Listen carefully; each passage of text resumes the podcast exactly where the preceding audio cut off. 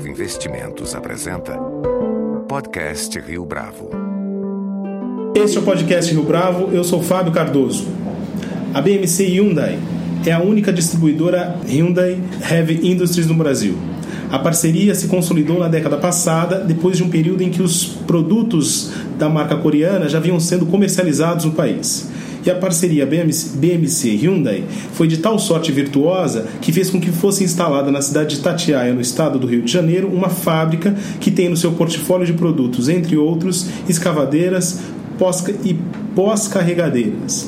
Para falar a respeito da BMC e de seu modelo de negócios, nosso entrevistado de hoje é Felipe Cavalieri, que é o CEO da empresa. Felipe, é um prazer tê-lo conosco aqui no podcast Rio Bravo.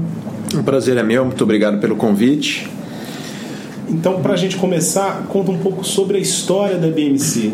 Qual foi o contexto do surgimento da empresa e dessa parceria que vocês estabeleceram? Nós iniciamos a distribuição de equipamentos da marca Hyundai em 2003, embaixo de uma plataforma de trading company. Uh, na ocasião, a marca era, não, era, não tinha o brand awareness que existe hoje, era pouco conhecida desde o setor automotivo quanto como fabricante de equipamentos pesados. Uh, esse negócio foi estruturado lá e aos poucos foi ganhando credibilidade pelo produto ser, ter uma qualidade muito grande. Uh, e aí a gente acabou criando, fazendo um spin-off dela em 2007 e aí surgiu a BMC para ser a responsável pela distribuição dos equipamentos no Brasil todo. Uh, de 2007 até 2009 a gente teve um crescimento muito significativo, um momento de bastante eh, demanda pelo equipamento e oferta de crédito. Esse, esse mercado basicamente depende de financiamento para viabilizar a venda e isso culminou por ter demanda e financiamento disponível na época. A empresa Uh, saltou de faturamento de 70, 80 milhões de reais para 200, 300, chegando a bater quase 400 milhões de reais em 2007. Uh, 2008, com a crise os antigos sócios, meus sócios da trading, decidiram sair do negócio, então eu comprei a participação deles na, na empresa e passei a, a, se tornar totalmente independente da trading. Uh, consegui aprovar com a Hyundai um projeto de trazer a fábrica para o Brasil, em função desse sucesso enorme do modelo de negócio que a gente montou aqui no Brasil. A Hyundai. Uh, passou a ter a operação nossa como referência para todos os outros mercados que eles atuam no Brasil e aí isso uh, justificou a vinda de um investimento deles de 180 milhões de dólares. A fábrica começou em 2000, final de 2011, inauguramos em abril de 2013 uh, no município de Itatiaia, como o Fábio falou, e isso eliminou bastante riscos que a gente tinha na época da, da, da crise de 2008, 2009. O câmbio era o nosso principal ameaça que a gente tinha uh, na operação, é, que foi mitigado com a vinda da fábrica para cá. O outra grande vantagem era ter a, a, o Finame e, o, e, e, com a vinda da fábrica isso também nos deu essa vantagem competitiva. Com a, a vinda da fábrica para cá, os, a Hyundai, os coreanos nos ofereceram participação societária na fábrica, em troca de participação societária na BMC. Uh, então nós fizemos um spin-off, criamos a BMC Hyundai, fizemos a troca de ação. Hoje o grupo, a BMC Participações, tem participação na fábrica no Brasil e na BMC Hyundai, além de outros negócios como locação de máquina, seguros e etc. E em relação ao modelo de negócio, que você já comentou um pouco uh, nessa sua primeira resposta, o que, que chamou a atenção dos coreanos em 2007 em relação às vantagens de se estabelecer aqui no Brasil? Uh, bom, a marca era uma máquina marca pouco conhecida no setor. Eles iniciaram fabricando equipamentos de construção em 85, se você comparar com Caterpillar, que tem mais de 100 anos, John Deere tem mais de 100 anos, é uma empresa bastante jovem. Uh, a gente ignorou o fato dessa marca uh, ser nova, nós uh, saímos abrindo filiais pelo Brasil afora, acreditando no produto e ganhando escala e ganhando market share. Né? A gente chegou a ter um pico em 2011, ficamos com 26% do mercado de escavadeiras no Brasil. Uh, isso foi a lider... assumimos a liderança de venda de equipamento de construção. Basicamente, a gente focou no mercado pulverizado, não focamos nas grandes construtoras, nunca vendemos um equipamento, por exemplo, para Odebrecht, uh, para a própria Camargo Rei, Andrade Gutierrez. Nós focamos nos pequenos locadores e pequenas uh, empresas de terraplanagem, uh, fazendeiros. Então nós desbravamos um mercado pouco explorado. E aí a Hyundai enxergou esse potencial todo nosso de, de, de ocupar o território e, e, e realmente uh, ter um market share significativo para vir com a fábrica. Nessa mesma época, alguns Uh, outros fabricantes chineses vieram na mesma onda e eu fui bastante enfático na época dizendo que precisava primeiro ter uma entrada de mercado para depois justificar a vinda da fábrica. E hoje a gente está vendo o que está acontecendo com esses fabricantes que estão com fábrica aqui, alguns deles inclusive já fechando fábrica porque não tinha participação significativa no mercado e agora com o mercado mais acirrado realmente não estão conseguindo entrar. Enquanto que a fábrica está em plena produção lá em Tatiá, a nossa fábrica, em função da gente já ter essa penetração no mercado consolidada. E se é possível quantificar, qual é o tamanho da presença da empresa no território brasileiro? Hoje a BMC Hyundai é o maior distribuidor em território no Brasil. Nós ocupamos todos os, os estados, temos uh, desde uh, equipe comercial como de manutenção.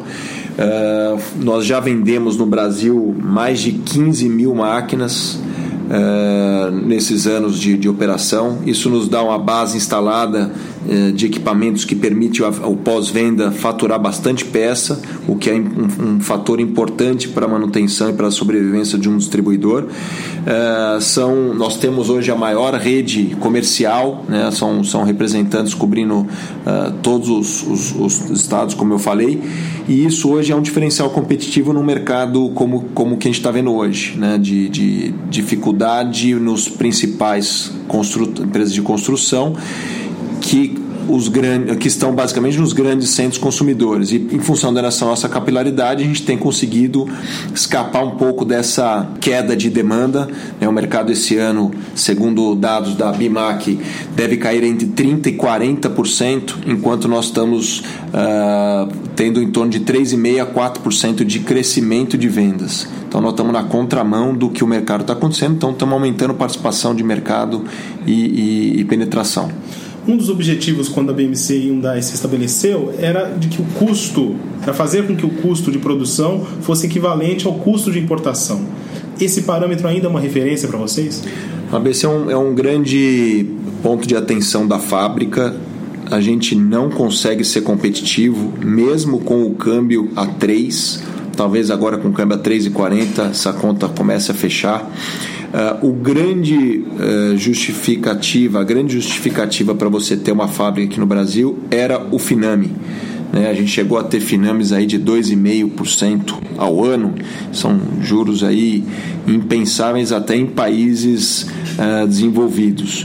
E isso, esse, esse juros subsidiado pelo BNDES, ele compensava a sua baixa competitividade na, na indústria e justificava a vinda da fábrica para cá.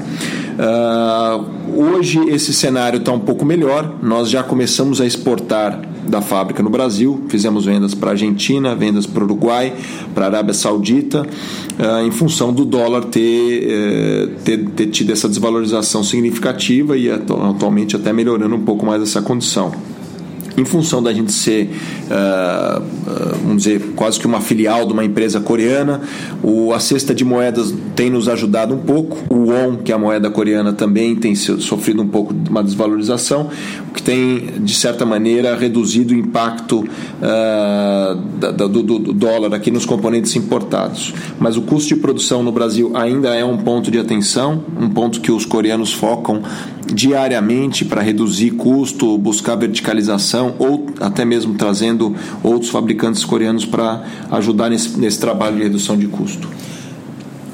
E eh, em relação à fábrica, como, que, é, como é que ela se estrutura para bancar essa produtividade almejada por vocês?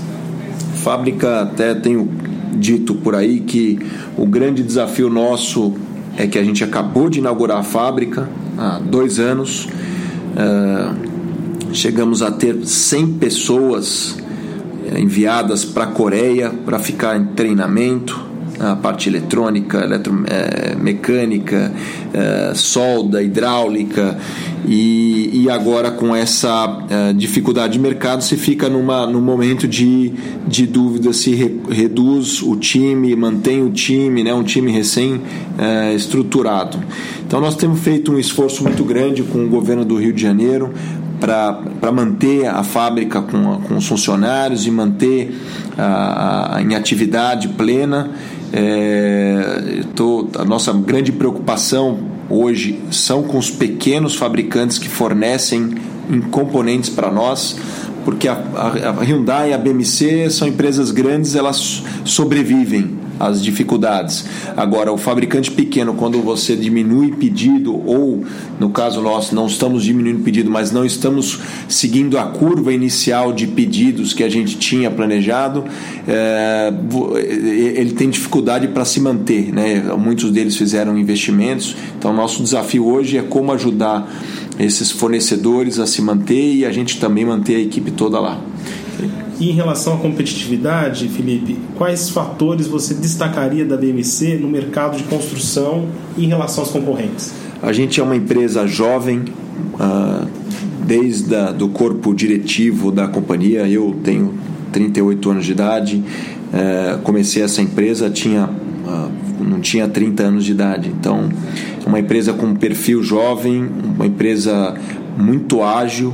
Eu acho que esse é um dos pontos mais forte, a gente tem uma, uma capacidade de tomada de decisão e ajuste uh, que se destaca entre os nossos concorrentes. Uh, a gente tem a capilaridade nacional, isso também é um destaque. Né? Os, os, nossos concorrentes focaram em desenvolver relacionamentos uh, fortes né? com os grandes construtores, as grandes construtoras e a gente se preocupou em desenvolver esse mesmo relacionamento com o pequeno. Então hoje a gente tem um, uma, uma, uma, uh, um relacionamento próximo e, e, um carinho grande pela atenção que a gente deu a esse mercado menor.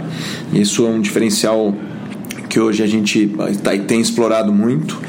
É, e a gente tem essa homogeneidade no atendimento. Alguns concorrentes nossos têm, chega a ter até mais de 10 distribuidores no Brasil e, e um equipamento desse ele circula muito pelo Brasil afora. E você, o ponto crítico é, é, primeiro é a venda e o segundo, que eu diria até que é mais importante do que a venda, é a manutenção do equipamento no dia a dia. Você ter é, uma, uma única concessionária atendendo no Brasil inteiro, você padroniza esse atendimento, não tem conflito de interesse de ter sido vendido por um distribuidor, está sendo atendido por outro. Então a gente tem os nossos clientes com uma tranquilidade de atender os equipamentos dele de, de norte a sul ah, em qualquer concessionária nossa. Esses são alguns dos diferenciais que a gente tem explorado.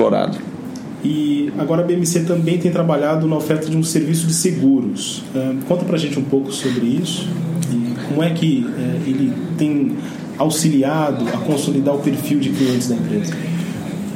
Esse mercado que a gente atua dos clientes menores, uh, por vezes eles não, não, não têm nem informação de como é que funcionava a questão de seguro de equipamento.